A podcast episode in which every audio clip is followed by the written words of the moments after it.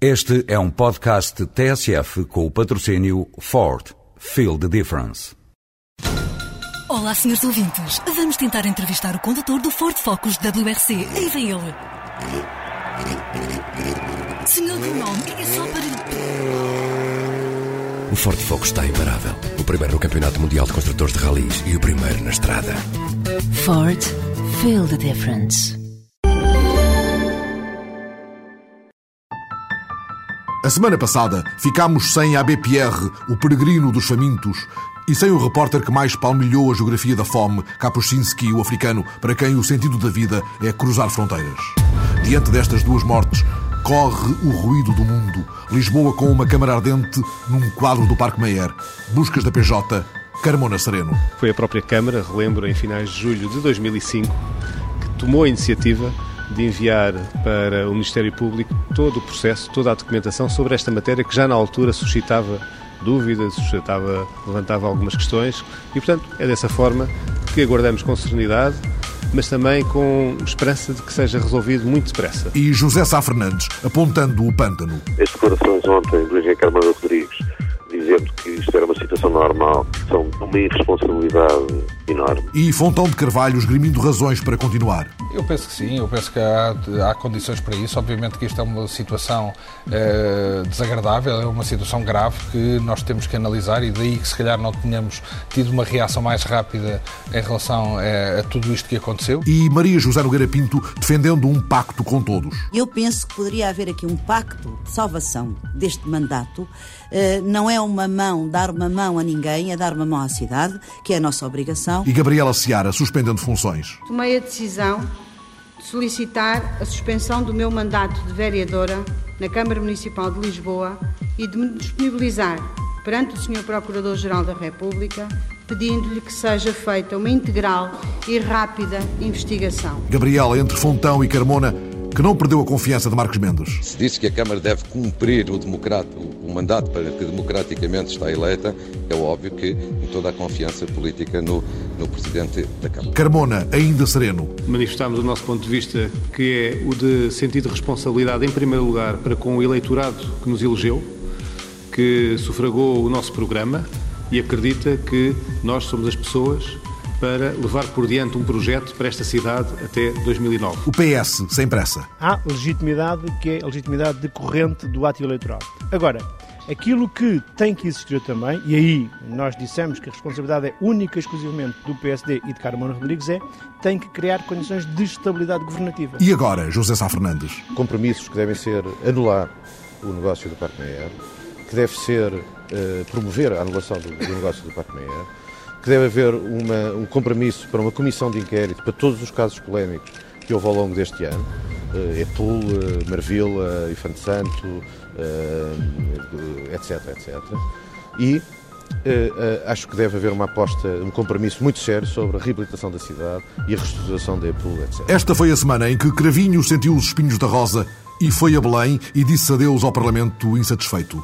Fica para a história de um debate inacabado sobre o combate à corrupção a voz incrédula do velho deputado que, no fim de uma reunião do grupo parlamentar do PS, ainda pedia reponderação. Eu estou convencido que haverá ainda alguma reponderação de coisas absolutamente essenciais. Por exemplo, neste momento, se fosse seguida a regra que resulta desta afirmação, ou há consenso ou nada, por exemplo, neste momento, isso significaria que o grupo parlamentar do Partido Socialista chumbaria coisas tão, direi, seria um comportamento, do meu ponto de vista, antinatura. Seria um comportamento, do meu ponto de vista, completamente injustificado, que eu espero que não venha a ocorrer.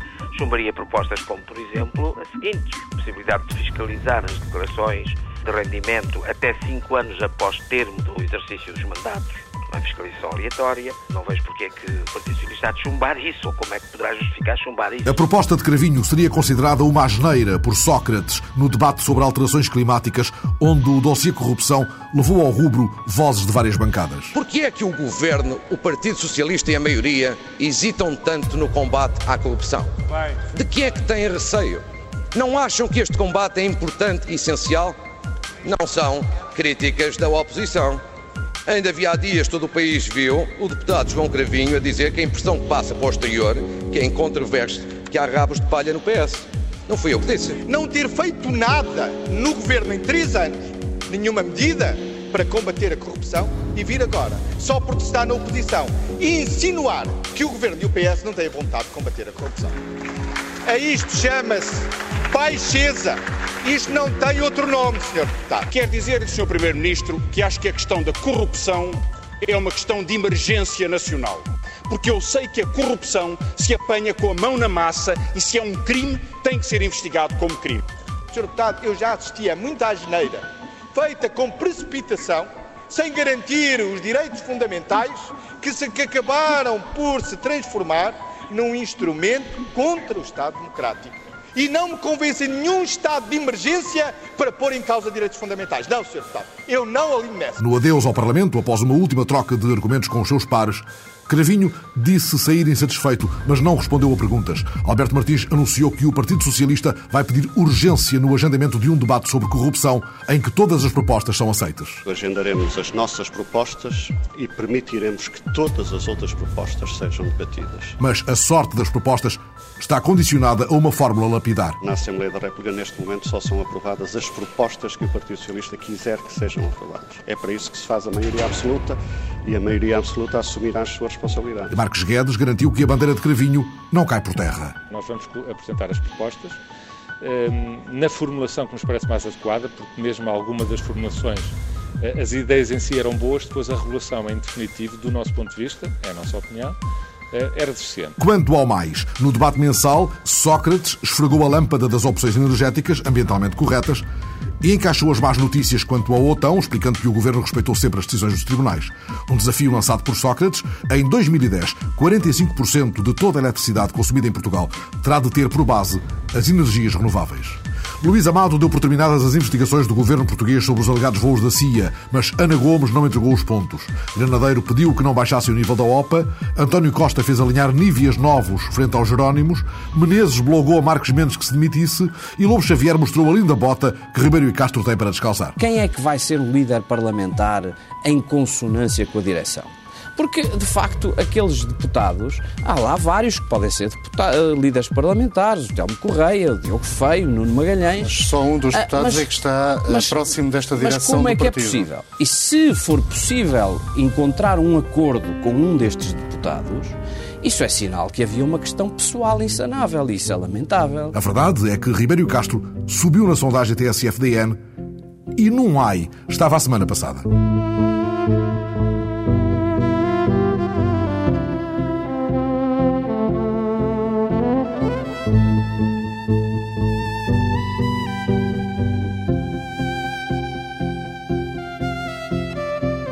Segunda-feira, dia 22, fez um ano que os portugueses escolheram Cavaco Silva para a presidência da República. Foi a primeira vez que a direita levou um dos seus a Belém, mas neste primeiro ano de mandato, nem por um momento a esquerda, pelo menos aquela que se revê na maioria absoluta de Sócrates, pôde acusar o presidente de se ter desviado da chamada cooperação estratégica, tal como esta definida.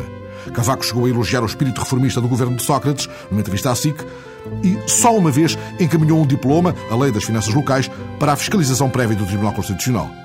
O homem do roteiro da inclusão pediu resultados concretos ao governo já em 2007 nas áreas da economia, educação e justiça. E os que o elegeram ou rejeitaram, que resultado vislumbram um ano passado sobre a rendição de Sampaio? A semana passada escolhemos Casas Novas no Conselho de Soure e São Bento de Ana Loura no Conselho de Estremoz, dois lugares do tudo ou nada a 22 de janeiro de 2006, para longe do politiquês mais ou menos polido, relançarmos o foco sobre o primeiro ano de Cavaco em Belém. Em Casas Novas, onde há um ano Cavaco teve 100% dos votos expressos, já que dos 77 eleitores inscritos votaram 61, todos no homem da cooperação estratégica, o repórter João Moraes firmou os passos no empedrado da Rua Erma, um ladrar de cães em fundo, não propriamente em busca de vozes dissonantes, mas de alguém que lhe respondesse ao chamamento. Ao início da tarde, as estreitas ruas em pedra desta pequena aldeia da Serra do Sicó caminham vazias e sozinhas, sem vivalma por perto, não fossem os cães inquietos e os pardais, o silêncio era quase absoluto.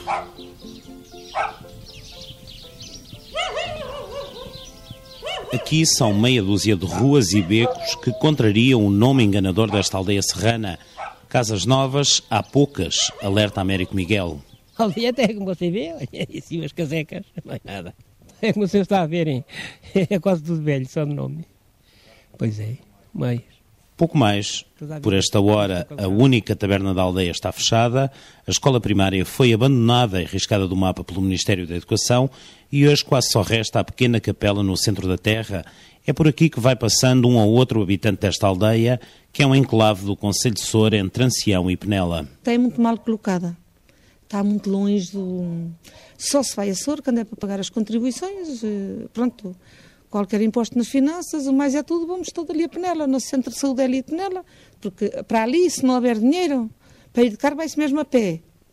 E passou já não é assim, o meio de transporte é muito mau. Sor fica a 25 km pela serra e Penela é perto e bom caminho, tal como Ercília, também Luís Santos, já por lá é conhecido. Quando a gente vai ao posto médico, a Penela, e mesmo a, a um café, coisa, olha o cabaquista, olha o cabaquista, ou o cabista, como é que se chama? Não, é, é cavaquistas, mas tem outro nome. Que é... Cavaquistão. É, cavaquistão. É, exatamente, exatamente, exatamente, é isso mesmo. É isso tudo. É isto porque há um ano Cavaco fez aqui o pleno, mesmo os que supostamente não estavam com ele, acabaram por ceder. Então, veja, até os da mesa, até os da mesa viraram a casaca. Opa, isso não, isso não cabe na cabeça de ninguém. Até, até os da mesa foram pular nele e não eram do partido dele. Então... Ercília Antunes parece ter em parte a justificação para esta maioria esmagadora. A culpa, ao que garante, foi do Presidente da Câmara de Sor, João Gouveia, que depois de ter sido eleito em vários mandatos pelo PSD, saltou inesperadamente para o PS. Ele, a primeira vez que veio, pronto, lá que, lá que o dele, lá iludiu o povo, era, foi, foi tudo a favor dele. E agora virou o casaco, virou a casaca para o avesso sem sem dizer nada a ninguém, porque ele havia, nunca cá veio. Um ano depois ainda faz alguma confusão à aldeia, como foi possível todos terem colocado a cruz no mesmo sítio. Uma coisa é certa, diz Augusto Ramalho, combinação foi coisa que não houve. Não, ó oh, senhor, que eu soubesse, não. Eu não, eu não estava, eu não. E as outras pessoas também não.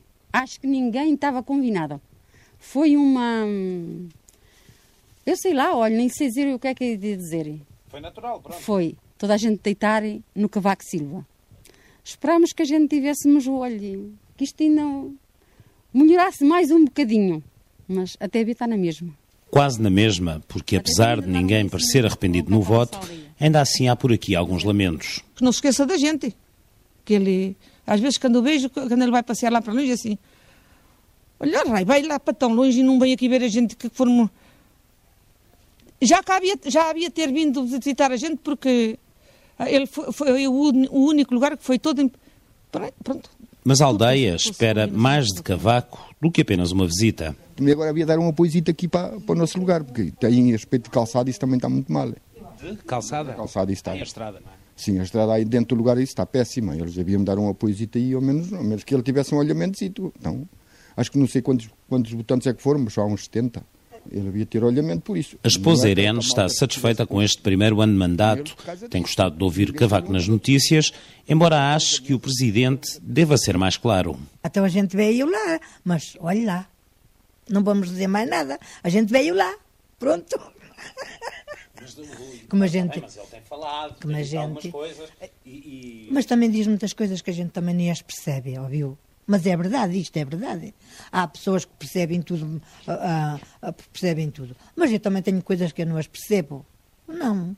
Do que ele diz, é? Sim, do que ele diz, sim. A gente não. Também tem coisas que a gente não as percebe. Nós sabemos pôr no lugar delas. Pelas conversas que se cruzam, Cavaco continua a ser o eleito em Casas Novas. E dizem que ele tem sido bom, não sei.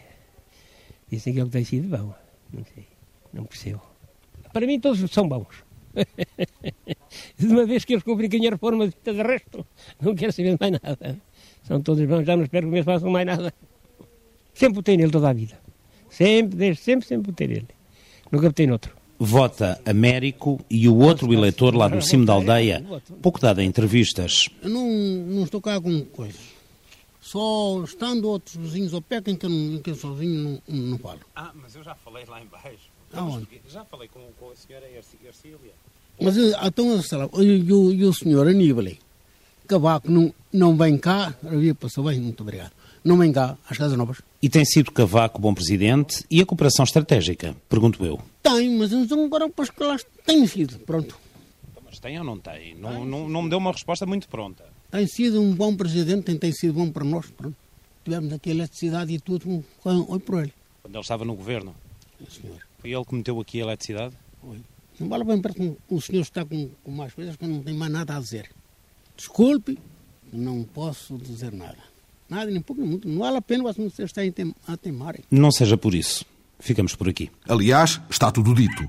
E fica claro que Cavaco é ainda o eleito e o desejado em Casas Novas, Conselho de Soure, onde há um ano fez o pleno dos votos.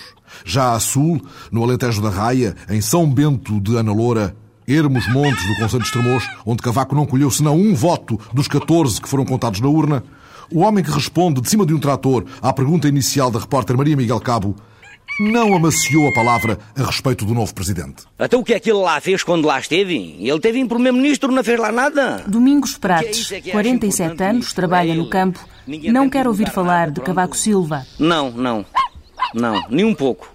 De maneira nenhuma. Ao volante do trator, que lhe tira o descanso e o fôlego, acredita que Cavaco já nada tem a dar. Eu já o conheço como primeiro-ministro e já, já não sei quando é que por lá teriam passado. E aquilo é tudo da mesma roupa. A tropa é toda a mesma. E a gente aqui o que faz? As pessoas chegam a pontos que, que mundos até nem votam. Que as pessoas andam fartas, andam fartas de serem enganadas. E pronto, é assim. Assim que vai para lá ele, vai para quem lá for. A gente já não conseguimos ir a lado nenhum. Sem esperança no futuro e cansado de política, o olhar de Domingos dá a ver a razão dessa larga maioria nos montes de São Bento de Ana Loura. Não votei, não votei, que a gente, conforme lhe digo, a gente, a gente chega a pontos que enjoados, andamos fartos. Porque vamos lá e a gente cá no Alentejo é acostumado a dizer, quando uma coisa não agrada, a gente não vai arranjar lenha para se queimar. Hein? Mas houve muita, muita pessoa que não votou. Entre os 38 eleitores da freguesia, apenas 14 votaram nas eleições do ano passado. Sem tempo para mais conversa, Domingos resume em poucas palavras a distância que o afasta das urnas. A gente onde cá uh, faz para a vida e governa a vida, eles lá mantêm-se na, a criticarem uns nos outros, mas os opor lá se entendem e a gente é que arranjamos lutagem para eles lá estarem sentados, só mais nada. Combinam-se muito bem uns com os outros. Pela estrada de terra batida a 13 km de Estremoz, São Bento de Ana Loura parece ter parado no tempo. Nos últimos 40 anos saíram daqui mais de 400 pessoas. Hoje restam apenas 50. Meia dúzia de montes em ruínas, uma capela fechada, nem um café, nem uma taberna. À sombra da capoeira, Joaquim Borrego conta pelos dedos os nomes que lhe traz a memória. Eu sou deste ditado, eles todos cantam muito bem, mas a mim não me alegram. O Jorge Sampaio, esse também. Nem foi, é quase a da idade, nem fez mal nem bem. O Mário Soares, muito menos, muito menos. Ele já teve enjoa toda a gente. Ele enjoou toda a gente. Esse Manel Alegre, eh, eu eh, preferia em poesia e, e noutras histórias dele não era para Presidente da República, que também não gostava dele lá. Por aqui, em terra de comunistas, Cavaco Silva arrecadou apenas um voto. Um ano de mandato que, para Joaquim, pouco ou nada trouxe de novo. O homem está no princípio. Na é verdade, e a gente até vê como o ano, o ano a gente, é, pá, vai um belo ano ou vai um ruim ano. No fim é que é que se fala. Aos 67 anos, o negócio de pincéis e vassouras não lhe trouxe ainda a reforma. Está cansado de promessas falhadas e acredita que a política não vive sem mentiras. Se eles fizessem aquilo que prometiam, a gente, quando ia votar, ia votar em consciência. Mas em consciência tem a gente que eles não, não fazem aquilo que prometem. Até uns que é porque tiram as portagens, que não ficam a pagar nada, outros que é por isto, outros que é por aquilo, outros que é por outro. Até que eles têm entrado com mentiras só. Porque a gente, para eles lá se porem, a gente sempre todos enganados. E toda a gente sabe que é verdade. E se um dia Cavaco Silva cruzasse este monte isolado, Joaquim garante que havia muito para falar. Podia conversar com ele sobre eh, coisas que acontecem na vida da gente e sobre como aconteceu já, coisas que prometem que não fizeram ainda. Qual é que é o que, o que alguém diz assim, os senhores vivem com esta dificuldade, ou vivem com aquela, ou vivem com outra, ninguém me procurou. E que remédio? Acho que não há remédio, é assim, na verdade. Florentina, mulher de Joaquim, é a exceção do que por aqui se ouve. Guarda a pobreza no bolso do avental, mas pensa que Cavaco é bom presidente. Olha, é, dizia-lhe que, que está mal, está mal a ver se podia fazer alguma coisa mais para os pobres. Não sei se tem ouvido dizer que havia uma velhota que dizia para a neta, desde mundo cada vez a pior. Isto parece-me que para melhor agora já não vai. Mas Não acho que o Cavaco Silva seja, seja mau. Olho em volta, está tudo deserto. Não há crianças, não há barulho, há solidão e abandono. No trilho deste alentejo profundo, já nem se espera por Cavaco Silva. Mas ele aqui, aqui nunca, nunca se pedia. Neste fim do mundo, aqui nunca vem. Cavaco, imaginemo-lo chegando a São Bento de Ana Loura sem aviso. Os olhos ainda cheios de Índia, ainda tomados pelas intensas cores de Goa, por estes cânticos irrompendo das igrejas e por esta atmosfera de um fim de império retida no gravador da repórter Teresa Dias Mendes. É a voz e só a voz de uma jovem goesa que se ouve na capela de Nossa Senhora do Monte, batizada assim pelos portugueses depois de Afonso Albuquerque ter conquistado a cidade e agora recuperada pela Fundação Oriente. E guardou-se esta parte de fora, está aqui, que é um pouco da fortificação, que é uma espécie de uma fortificação. Guardou-se para, para, ter uma, para mostrar que isto foi também uma fortificação. Mas isso foi aqui que os muçulmanos faziam Dispararam sobre o, Al, sobre o Albuquerque. Afonso de Albuquerque, o primeiro governador da então Roma do Oriente, é a figura que dá as boas-vindas aos muitos turistas que passam pelo Museu Arqueológico de Velha Goa.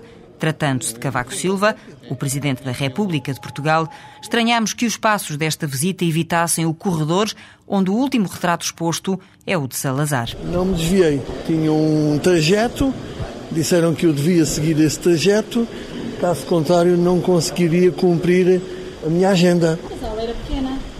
Bem, mas não, não foi por minha decisão, mas vi, vi ainda ao longe alguns dos meus antecessores. Salazar ao longe, Camões ali tão perto. É impressionante. É, foi, de, foi do escultor português Martins Correia. Sim. E foi em 1960 o Diário Popular comprou essa e mandou para a Índia, oferta do Diário Popular. Cá fora, um jovem indiano sabia da visita do presidente daquele país que já tinha sido rei do mundo. Para ele, que sobrevive na gigante Índia, o pequeno Portugal é uma benção. Just 10 million. Better than 100 million. right? Small people, small life. That's the best for the world. E do outro lado da rua, só a comitiva pôde escutar a missa celebrada em português. Senhor Jesus Cristo, Filho unigênito, Senhor Deus, Cordeiro de Deus, Filho de Deus Pai. Panjim é hoje a capital de Goa. Um casal, ela portuguesa, ele goês, volta todos os anos, mas não partilha a mesma visão do passado. Eu não digo uma coisa nem outra. Eu digo a, a passagem da administração. Só os mais velhos ainda falam português, mas o leitorado do Instituto Camões recupera aquela que para muitos ainda é a língua materna. Fomos forçados a estudar outras línguas, outro, outra matéria, depois de 1961, e uh, sempre quis aprender português, continuar. Mónica é estudante, Maria do Céu professora. Que eu fiz, estudei até o liceu através do português e depois, depois da libertação, depois de 61, mudou-se para, mudámos todos para, para o inglês.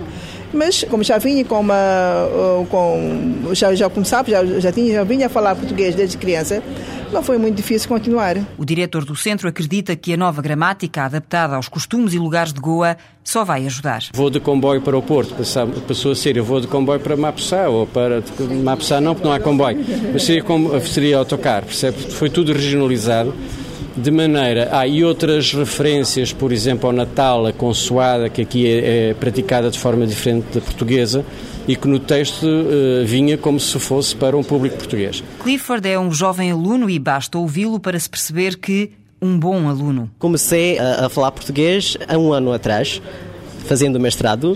Chega a casa e consegue, acham graça? Conseguimos, conseguimos com certeza, porque a, a, nossa família é que fala português em casa. Falamos só de propósito, só para nós termos assim. É, mas nós fala, falamos inglês. Mas assim, quando dá vontade, é que nós falamos português. Na bagagem desta visita, ainda há a história de uma saia indiana, comprada em Paris. I bought this Indian skirt in Paris.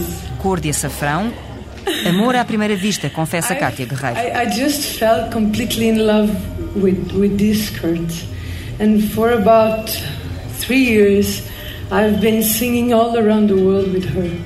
A voz da fadista portuguesa para quem foi ao concerto palpita-me ainda bate no coração de Goa.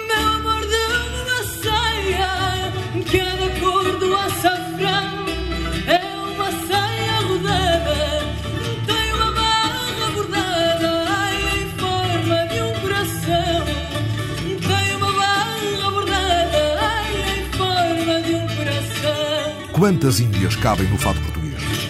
Notas dos dias de Goa na dobra de uma visita de Estado à Índia.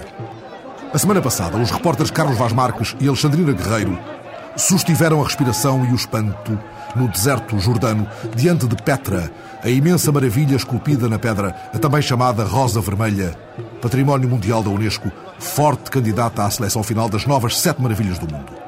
Sob a égide do SETE, corre, aliás, esta formidável empresa de Bernard Weber, um aventureiro suíço apaixonado por cinema e pela aeronáutica, e também por isso dado a grandes argumentos em grandes cenários. E assim é que a cerimónia final da escolha das sete novas maravilhas será transmitida, quem sabe se no espetáculo apresentado por Sean Connery, do Estádio da Luz para o Mundo, no dia 7 de 7 de 2007.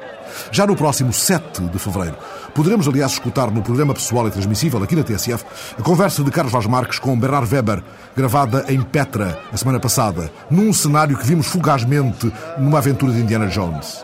Nesse cenário, Weber ergueu a cerimónia de oficialização da candidatura de Petra perante a Rainha da Jordânia e um mar de figurantes, reconstituindo os dias em que os nabateus dominavam esta escala estratégica da rota das especiarias. Nesse cenário, a rádio, a Rosa Vermelha cuidada por Carlos Vaz Marques e Alexandrina Guerreiro, fez-se cinema, voo de balão, tempestade dos sentidos no deserto. Por um dia, os nabateus voltaram a tomar conta de Petra. A cerimónia está prestes a começar.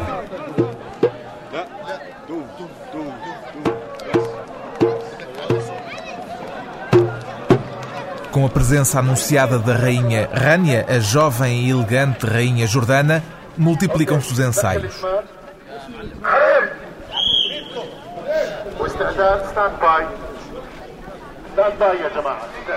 No frio da manhã, dezenas de figurantes repetem uma e outra e outra vez ainda os gestos e os pregões que voltam a dar vida a Petra, a cidade que há mais de dois mil anos foi ponto de passagem obrigatório na rota das especiarias que vinham do Oriente.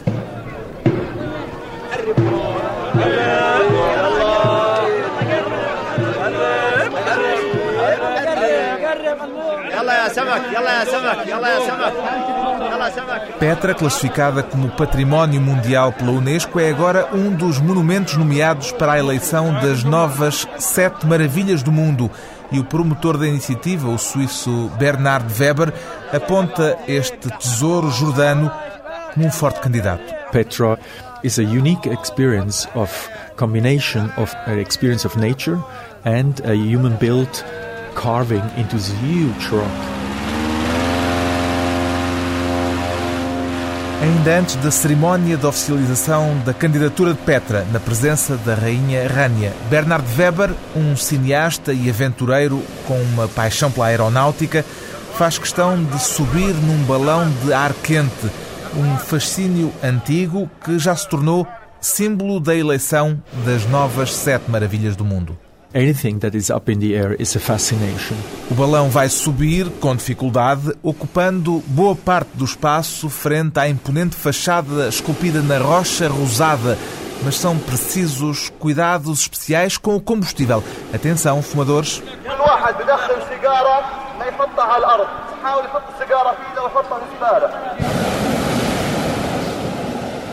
Lá vai ele, está no ar.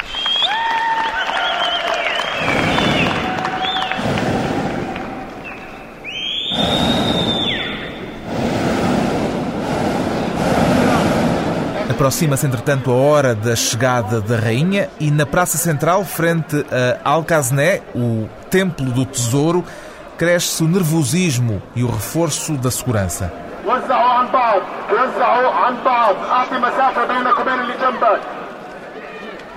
Watch out! Watch out!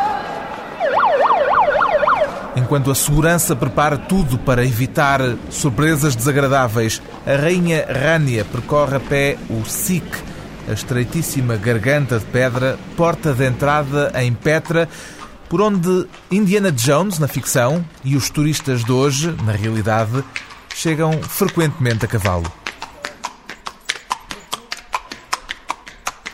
Turistas vindos um pouco de todo o mundo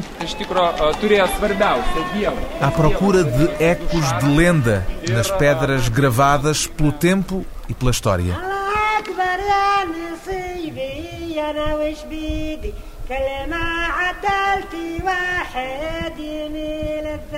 A cerimónia na presença da Rainha Rania não há de demorar mais de 10 minutos, sem discursos, nem pompa, nem circunstância, apenas ao som desta flauta.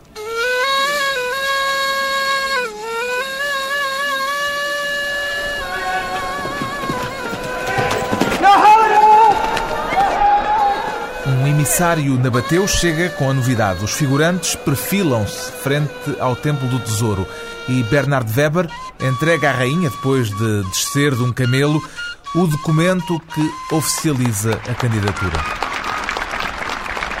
Cherry on the cake, if you like so. Depois, tal como na verdadeira história de Petra, a seguir aos nabateus, vêm os romanos.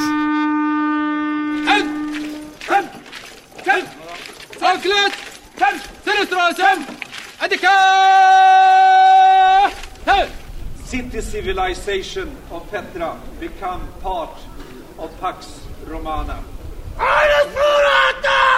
Com a chegada das legiões de Roma, chegam também os gladiadores. Those about to die salute you. Roma impõe a sua lei e a Pax Romana. Acaba-se a independência de Petra. Silêncio, silêncio. Mas o esplendor de uma cidade que se tornou lendária sobreviveu intacto até hoje. E assim, Petra, a rosa vermelha do deserto jordano, se apresentou a semana passada, tal como esta semana se apresentam as pirâmides de Gizé ao espanto do mundo, propondo-se como uma das suas sete novas maravilhas. E agora, o espetáculo vai começar. Assim quis o pintor Manuel Amado que se chamasse a sua exposição, inaugurada a semana passada, na Galeria de Pintura do Rei Dom Luís, no Palácio da Ajuda. A exposição, que ali permanece até meados de março, reúne 50 óleos produzidos pelo pintor depois da retrospectiva de há três anos da Sociedade Nacional de Belas Artes.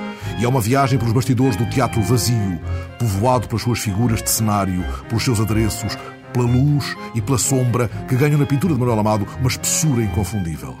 Personagens no espaço ilusionista de um teatro vazio, como escreve João Pinheiranda no texto do catálogo para a exposição. Porque os teatros dos quadros de Manuel Amado são teatros vazios. São. Uh, estão vazios, mas daí a bocadinho vão estar cheios. Toda a minha pintura, praticamente, há muito poucas personagens. Eu gosto de pintar os espaços e a luz e prescindo de meter as personagens lá dentro. Um amigo meu até me disse uma coisa engraçada que haviam poluir a pureza do espaço em si. Ali, explica Manuel Amado, o olhar não é atraído por nenhum sobressalto, apenas pelo espaço em sossego, como que esperando, todavia, que a todo instante algo aconteça. Ah, com certeza, com certeza. Ou já aconteceu, ou vai acontecer, vai entrar alguém. Estas salas de teatro, todas elas, daí a meia hora vão estar cheias de público, não é? Isto é o antes do espetáculo. É o vazio entre atos. Pode-se dizer assim. Mas é vazio, com tanta luz, com tanto objeto, com tanta história, tanta memória. Eu não sinto vazio e as pessoas também não sentem vazio. Porque é, é tudo muito humanizado, não é? Tem tudo muito a ver com a nossa vida. Portanto, não são espaços ermos, de modo nenhum. É? Aqueles objetos tão construídos parecem de ser uma fala entre si, suportada pelo ponto das legendas. Esta, no quadro que mostra um camarote vazio, ainda não chegou ninguém. Ou aquela, tomada do palco sobre a plateia vazia. Tira-me daí essa cadeira. Bom, são cenários, são personagens cenários, não é? Foi um, um truque que eu utilizei precisamente para não meter seres vivos, atores, não é? Portanto, são os substitutos para este caso, porque os atores estarão a preparar-se nos camarins para o espetáculo que vai começar, e utilizei estes personagens cenários para preencher os espaços teatrais, os palcos. Os palcos de onde somos desafiados a tomar um ponto de vista sobre a plateia, sobre o mundo. Manuel Amado, arquiteto de formação, vagueia o olhar de dentro da casa para o mundo. A casa, sempre tão presente. Muito, muito, muito, muito, muito presente. E quando não é a casa, quando é a natureza, é, também é uma natureza feita pelo homem, os jardins, interessa muito os jardins, alamedas, eh, coisas que não é propriamente a natureza da África que me interessa, é a natureza trabalhada pelo homem como a arquitetura. Inicialmente muito influenciado pelos surrealistas, Manuel Amado não esconde também a influência que o cinema tem na sua obra. Falamos disso no centro da galeria de um palácio inacabado, que parece, aliás, cenário teatral para 50 óleos sobre teatros. O olhar prende-se ao quadro a que chamou a cadeira de Jean Cocteau, aquela cadeira banhada por uma luz que podia ter sido trabalhada por Manuel Oliveira. Há muito cinema neste seu teatro, provoco. Certeza absoluta, certeza absoluta. Tenho uma fortíssima ligação emocional, é? Poética, enfim, com o cinema e o cinema, claro, dos anos em que eu era novo, os anos 40, 50, 60. Imagino Manuel Amado fazendo enquadramentos, planos de cinema para cenas de teatros que são quadros. Manuel Amado, pintor de cenas. Não é muito consciente, mas se calhar é isso que acontece, porque eu sempre pintei cenas. Este tema é mesmo teatro, não é? Mas as outras, as outras pinturas que eu fazia realmente são encenações. Podem ser consideradas encenações exatamente da mesma maneira que um realizador de cinema começa a pensar a melhor imagem para dar determinada nota no filme em determinada altura. É? E assim sendo, aquela cadeira, o que é para si? As várias cadeiras são um bocadinho a chamada ao ensaio. Quer dizer, quando o espetáculo for mesmo feito, eu ali digo que aquilo é o trono do Ricardo III. É claro que quando for o espetáculo, há de se fazer um trono, enfim, ou pelo menos Aquilo é um ambiente de ensaio tão eh, emocionante como o próprio teatro. Os ensaios são uma coisa também. Faz aquela cadeira vazia, ainda que significando o momento do ensaio, é algo fantasmático, de algum modo. Lá está. Para mim, não. Bom, depois, se me disserem isso, eu olho e digo: bom, se calhar podia estar ali um, fantasma, mas não foi essa. Então o que é que o senhor pensou por aqui quando começou esta série, depois daquela retrospectiva da Cidade das Artes? Isto foi, foi um, uma ideia que eu tinha há muito tempo, porque achava que seria um excelente tema, muito rico e, e que me interessava muito. E portanto isto foi um mergulho, o que para mim é, é a essência do teatro na minha recordação. Como se inspirado na atmosfera primordial da comédia dell'arte, nos seus cenários de arlequins e pantaleões, voltasse aos dias em que conviveu intensamente com os bastidores do teatro, onde o espetáculo vai começar. E a semana passada, movido pela urgência do andamento do mundo e pela outra do coração, o repórter Manuel Vilas Boas voltou a sentar-se no banco de trás do táxi, onde, em 98, Lisboa tão enfeitada de expos conversou no percurso entre Canessas e o aeroporto com um homem raro que fez da luta contra a pobreza uma forma de vida. Abbé Pierre, aquele que no inverno de 54 lançou o grito decisivo para o que alguém chamou a insurreição da bondade e que neste inverno, a semana passada, aos 94 anos, se foi para a espécie de sombra que a morte era aos seus olhos. Foi no banco de trás de um táxi, na Lisboa tão cheia de outras pressas, em nome de uma urgência que ainda nos convoca. Era a minha última hipótese de falar com Abbé Pierre envolto então em polémica por causa das afirmações de um seu amigo de sempre, o filósofo Roger Garaudy, a pôr em causa os horrores do Holocausto. Pacientemente, a BPR explicou-me tudo o que não era verdade nessa polémica. Mas eu é que tinha toda a urgência do mundo para saber o que pensava este homem do drama da miséria com a qual se deitava em cada noite há mais de meio século. Ele disse-me que também na natureza o mais frágil é pasto do mais forte. Os pobres não reclamam igualdade. Eles riem-se do igualitarismo. Os pobres reclamam honestidade. Se porventura tens mais bens, se os obtiveste honestamente, convido-te a colocares todas as tuas capacidades ao serviço do trabalho, para conseguires uma retribuição compatível com a tua condição humana. necessária para um trabalho dando une vie humaine. No aeroporto era o Frenesim. Estava aí a Expo 98. A BPR, então com 83 anos, revela-me o que sentia ele da vida. A vida é ter tempo e liberdade para ensinar a amar. Ensinar a amar no campo da alegria é sentir-se com o outro, é lutar solidário com os outros. A vida é ter tempo para ensinar a amar. C'est cela la vie. C'est un peu de temps pour apprendre à aimer. É por este portão que entram e saem os companheiros de Imaús em Canessas. Com a comunidade do Porto, integram quase 400 grupos em mais de 40 países de quatro continentes. António Pinho é o coordenador português de pouco mais de três dezenas de companheiros a viverem um estilo de vida conventualmente misterioso. É interessante recordar, portanto, a primeira comunidade em que eles não tinham de que viver, quer dizer, no fundo, quer dizer, foram-se juntando os companheiros dentro de uma comunidade, mas dar-lhes de comer era complicado. O ABPR chegou a andar a pedir durante a noite às escondidas, para os companheiros não saberem que eles iam pedir, porque já não tinha dinheiro, já tinha vendido o carro deles, já não sei o quê. E então um deles disse, não, mas nós podemos ir para as lixeiras e lá fazemos triagem de metais, disto e daquilo tal, e conseguimos viver. Daí nasce, digamos, a fórmula mágica de aproveitar aquilo que as pessoas já não querem, reciclar, portanto, restaurar o que é de restaurar, colocar à venda, viver, apoiar projetos, ajudar pessoas com outras dificuldades. E essa mística passa, a mística da solidariedade, da partilha, e depois, numa segunda fase da luta contra as causas da miséria, passa por todas as comunidades de Imaús, passa por esta, como passa por todas. É impossível dizer-se eu pertenço ao movimento Imaús ou eu sou o movimento Imaús se não entrar esta linha esta linha de vida. Isto, no fundo, é uma linha de vida. Uma vida que está cheia de coisas perdidas. Como as pessoas que chegam também andam perdidas.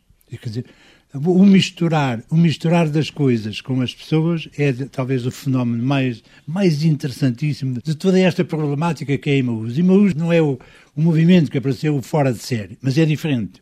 E a grande diferença está em que todo o trabalhar das coisas que vamos buscar, todo o reciclar, todo o limpar, todo o restaurar, é aquilo que cada um dos companheiros tem que fazer a ele próprio dentro da comunidade. Mal dentro ao portão, tem que com os outros, convivendo com os outros, trabalhando com os outros, partilhando a vida, o trabalho e o resultado do trabalho com os outros, ele faz o mesmo processo que se faz às coisas que estão a tratar. Alguma técnica com origem religiosa para aguentar esta gente aqui dentro? Não, no fundo é, é a partilha do pão. Nós não temos um cariz religioso, embora o fundador fosse padre e seja padre, mas portanto, não, não temos o cariz, mas temos a gente, e ele focava muitíssimas vezes isso, é na partilha do pão que se reconhece as pessoas. Aí é que se vê quando o companheiro chega, nós não perguntamos se vai à missa, se é religioso, se é católico, se é protestante, se é budista, maometano, nada. Nós procuramos a pessoa e partilhamos o pão com a pessoa. E no gesto da partilha que a comunidade dá ao companheiro que entra, ele de descobrir alguma coisa. E os homens que vêm para aqui, para onde é que vão depois? Sabe que isto é uma casa onde o guerreiro tem direito a descansar, é uma casa onde cada um pode fazer uma pausa para retomar a estrada, ou é uma casa de vida alternativa. Isto é uma alternativa de vida em Maús. Cada um deles vai escolhendo o caminho. Nós temos muitos companheiros repetentes que estão aqui meses, anos até, e vão porque acharam que era o momento, como as aves, quando, quando querem um bocado ter liberdade, chamemos-lhe assim, libertarem-se de, de, esquemas, de, de horários, disto aquilo, vão pelo céu adiante os companheiros também vão, e em determinada altura, quando se sentem cansados da viagem, voltam novamente à comunidade. Portanto, não podemos dizer, aliás, eu, quer dizer, quando me perguntam, mas que sucesso, percentagens, nós não temos percentagem, porque nós não existimos para ter sucesso. Nós existimos para que o companheiro possa ele ter sucesso se quiser. Nós já tivemos aqui pássaros e dávamos tudo o que eles tinham necessidade, mas muitas vezes, quando se abria as portas da gaiola, o passarinho ia-se embora. De qualquer forma, sabendo que depois tinha que ir granjear o pão e isto e aquilo para comer, a verdade é que ele, fora da gaiola, sentia-se melhor. E os companheiros são isso. Nós, os companheiros, nós todos somos assim. A Pierre era um passarão? Era um passarão polémico, um homem de uma generosidade extraordinária. É espantoso olhar para trás e ver quantos anos ele viveu só, só a pensar nos mais desfavorecidos. Quantos anos? Entregou a vida. Chamando-nos de novo para a urgência maior que fez sua razão de existência. Ser pulga, espalhar a sarna da incomodidade. Em nome de uma causa grande, não deixar desfalecer o movimento dos pequenos nadas.